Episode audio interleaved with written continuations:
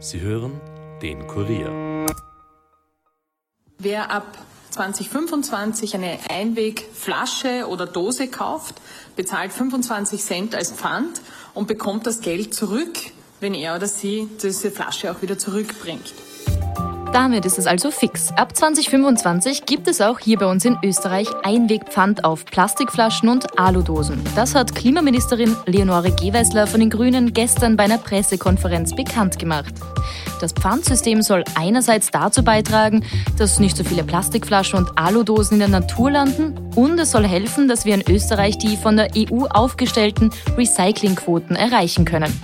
Alles, was ihr zum Thema Plastikpfand wissen müsst, erklärt euch heute mein Kollege Andreas Puschatz aus dem Kurier Chronik Ressort. Er war gestern bei der Pressekonferenz vor Ort und kennt sich generell mit Umweltthemen, dem Plastikproblem und dem Thema Recycling aus. Mein Name ist Caroline Bartosch. Es ist Dienstag, der 26. September 2023 und ihr hört den Daily Podcast des Kurier. Schön, dass ihr zuhört. 25 Cent pro Plastikflasche oder Aludose. Auf diesen Betrag wird sich die Pfandhöhe einheitlich belaufen. Gelten soll das Pfand in Österreich ab 01.01.2025. Wenn ihr dann also eine Cola-Dose kauft, dann zahlt ihr 25 Cent mehr, bekommt diese aber zurück, sobald ihr die Dose retourniert. Die Rückgabe soll möglichst einfach ablaufen. Deswegen sind alle Verkaufsstellen zur Rücknahme von leeren Gebinden verpflichtet. In den großen Supermärkten wird es dafür eigene Automaten geben, bei denen man Flaschen und Dosen zurückgeben kann. Aber auch kleinere Läden, die solche Automaten nicht haben, müssen zukünftig leere Gebinde zurücknehmen. Allerdings nur jene, die sie auch selber anbieten. Und auch nur so viele, wie sie üblicherweise an einzelne Kundinnen und Kunden verkaufen. Wichtig ist dabei, dass die Dosen und Flaschen vor der Rückgabe nicht zusammengedrückt werden dürfen.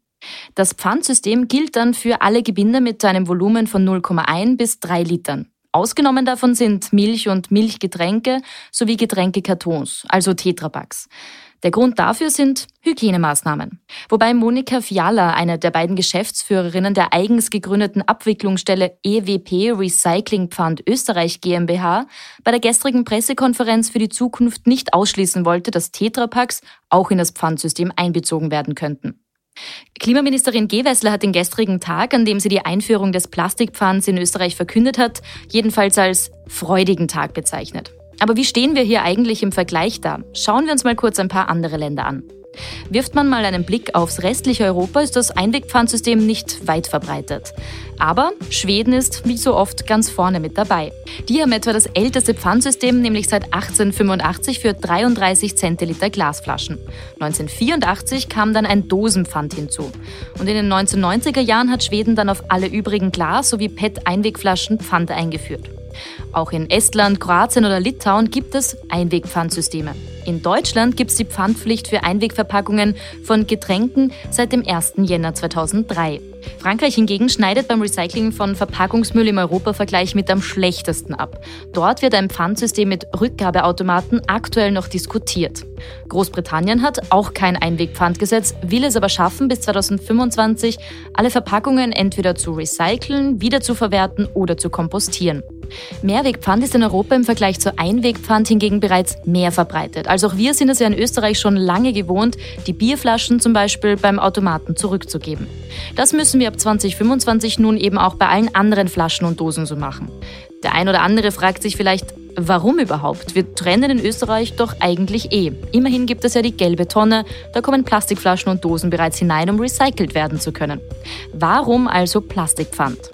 Das hat mehrere Gründe und die erklärt uns jetzt mein Kollege Andreas Puschatz aus dem Kurier Chronik Ressort. Hallo Andreas. Hallo Caro. Andreas, am gestrigen Montag hat ja äh, die Klimaministerin Leonore Gewessler die Finalisierung der Pfandverordnung vorgestellt. Ähm, ganz einfach gefragt, warum brauchen wir überhaupt ein Pfandsystem? Also trennen, wir trennen ja eigentlich eh ganz brav in Österreich, könnte man jetzt sagen, oder?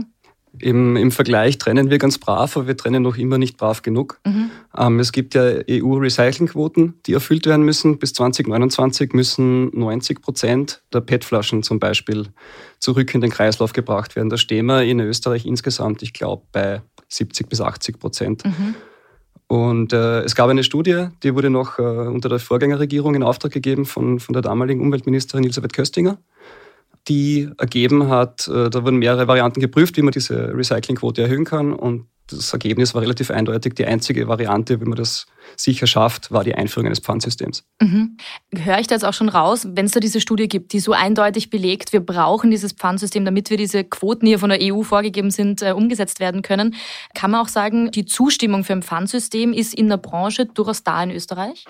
Mhm. In der Branche mittlerweile auch, jedenfalls sagt die Branche das. Mhm. Ist ja ähm, schon mal ein gutes Zeichen. Genau. Es haben sich die, natürlich die Händler und die Produzenten haben sich am Anfang gewehrt, weil sie natürlich Mehrkosten, großen Aufwand etc. etc. befürchtet haben. Mhm. Aber da dürfte ein, ein, ein Weg gefunden worden sein, dass alle gesagt haben, nein, okay, so können wir das machen. Mhm. Wir sprechen gleich noch ein bisschen genau über die Logistik, aber vielleicht kurz davor noch. Wenn ich jetzt Plastikpfand google, wenn ich das einfach eingebe und schaue, welche Zeitungsartikel da kommen, dann kommen da auch Zeitungsartikel aus dem Jahre 2020. Jetzt schreiben wir das Jahr 2023.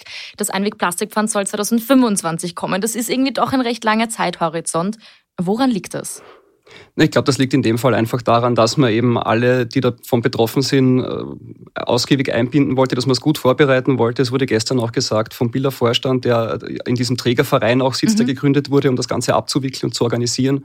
Äh, wir wollen das beste Pfandsystem Europas schaffen. Mhm. Gut, das sagt man gern, aber natürlich, es ist allen geholfen, wenn das ein praktikables System ist, das von Anfang an auch rund läuft, weil es ja doch eine große Umstellung ist. Äh, auch für die Konsumentinnen und Konsumenten, aber natürlich auch für die Händlerinnen und Händler. Mhm. Aber im, im Vergleich zu anderen Ländern sind wir da doch durchaus spät dran mit so einem Pfandsystem, oder?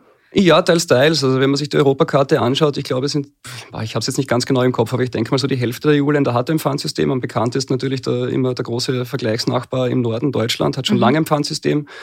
Ein relativ ähnlich ausgestaltetes tatsächlich. Die Pfandhöhe ist dieselbe mit 25 Cent.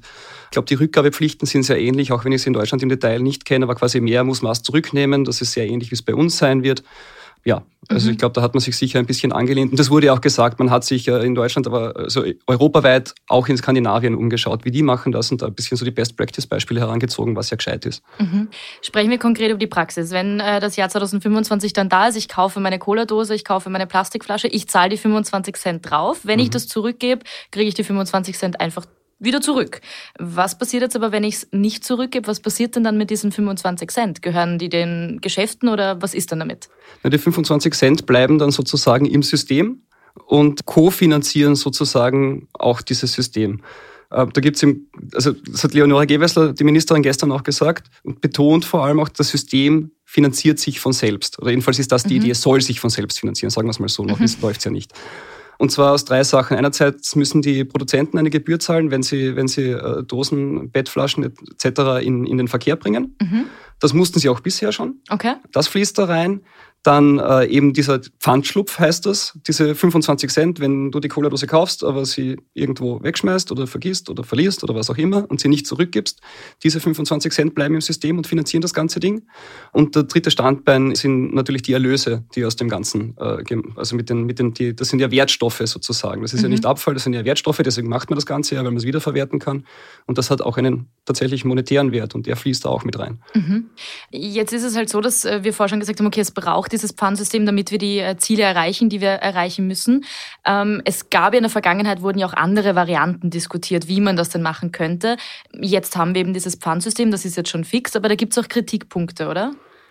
Es gibt Kritikpunkte. Es ist natürlich, äh, manche befürchten natürlich einen erhöhten Aufwand äh, mhm. und sagen, ja, wir mussten das eh bis jetzt schon in den gelben Sack oder halt in die gelbe Tonne werfen oder bringen. Ja. Jetzt ist es noch aufwendiger. Die FPÖ kritisiert wiederum, das sei unsozial in Zeiten der Teuerung. Weil man sich nicht aussuchen kann. Weil man sich nicht aussuchen kann. Natürlich muss man halt sagen, so ein System macht, glaube ich, wenig Sinn, wenn man sich aussuchen ja. kann, weil dann werde ich immer die Flasche nehmen, für die ich nichts zahle wahrscheinlich. Ja. Ich glaube, das kannst du nur so machen. Und äh, die Kritik unsozial ist halt ein bisschen schwierig, dann muss man halt die Flaschen zurückbringen und die Dosen, so wie es gedacht ist. Mhm. Du bringst ja auch jetzt deine Bierflaschen schon zurück, weil da ja auch Pfand drauf ist. Also es ist de facto eigentlich einfach ein Umlernen, oder? Also wir müssen halt einfach das System umlernen. Genau, es ist ein Umlernen. Du bringst halt jetzt deine Flaschen und Dosen im Sackerl nicht mehr in die Mülltonne, du tragst halt jetzt zum Supermarkt deines Vertrauens zurück. Mhm. Wie ist es denn ab 2025 müssen ja dann noch alle Flaschen gekennzeichnet sein, dass mhm. sie Pfandflaschen sind. Ähm, jetzt werden dann aber wahrscheinlich auch noch Flaschen im Umlauf sein, die das äh, noch nicht haben, oder? Also wie funktioniert das dann? Ist dann aber trotzdem trotzdem ab 1.2025 jede Pfand, jede Flasche, die ich habe, kann ich dann zurückgeben?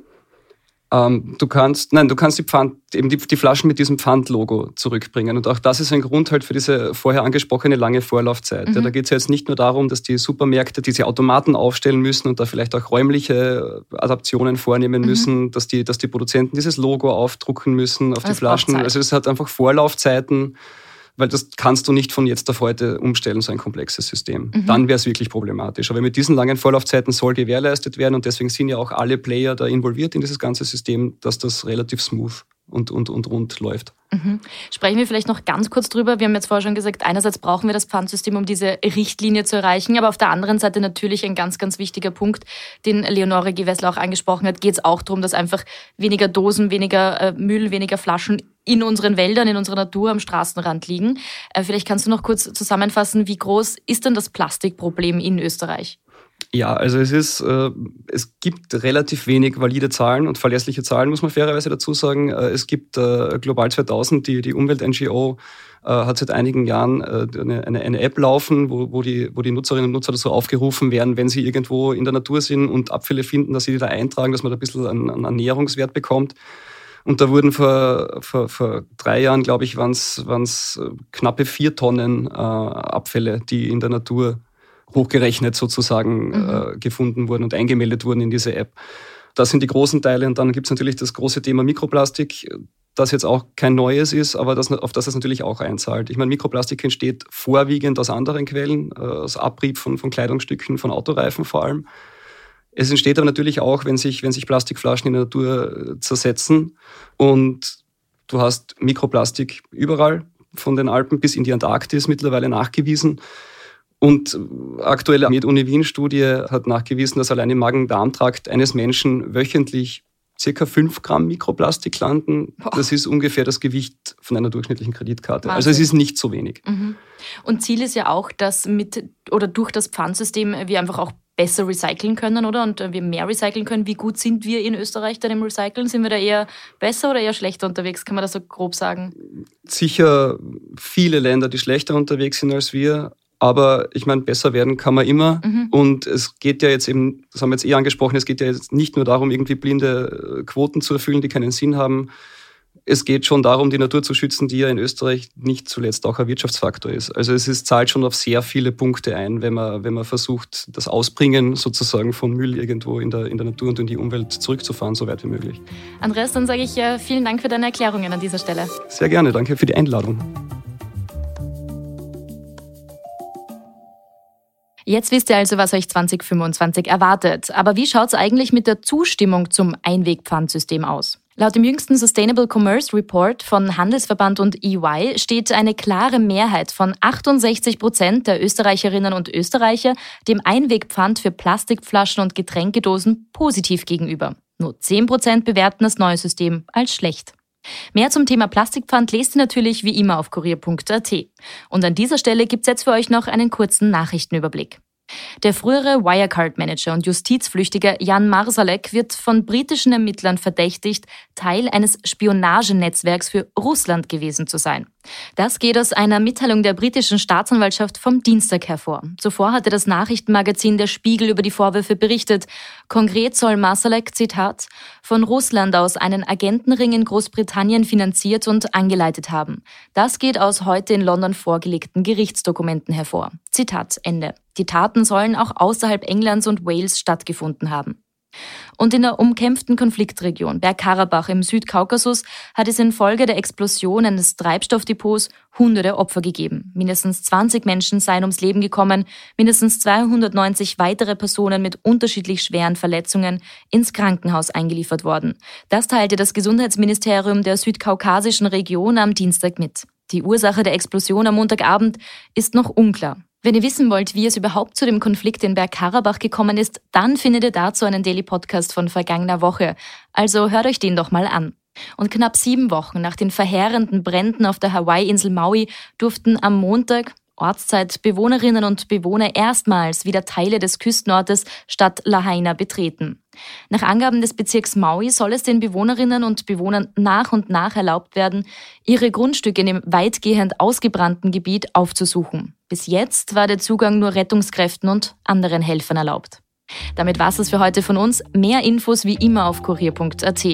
Und wenn ihr mehr von unseren Podcasts hören wollt, dann geht am besten auf www.kurier.at slash podcasts. Und wenn euch einer davon gefällt, dann abonniert ihn doch gleich auf Apple Podcast oder Spotify und hinterlasst uns auch gerne eine Bewertung. Ton und Schnitt von Dominik Kanzian, produziert von Elias Nadmesnik. Mitarbeit heute von Christine Butz. Mein Name ist Caroline Bartosch. Ich wünsche euch einen schönen Feierabend und freue mich, wenn wir uns auch morgen wieder hören. Bis bald.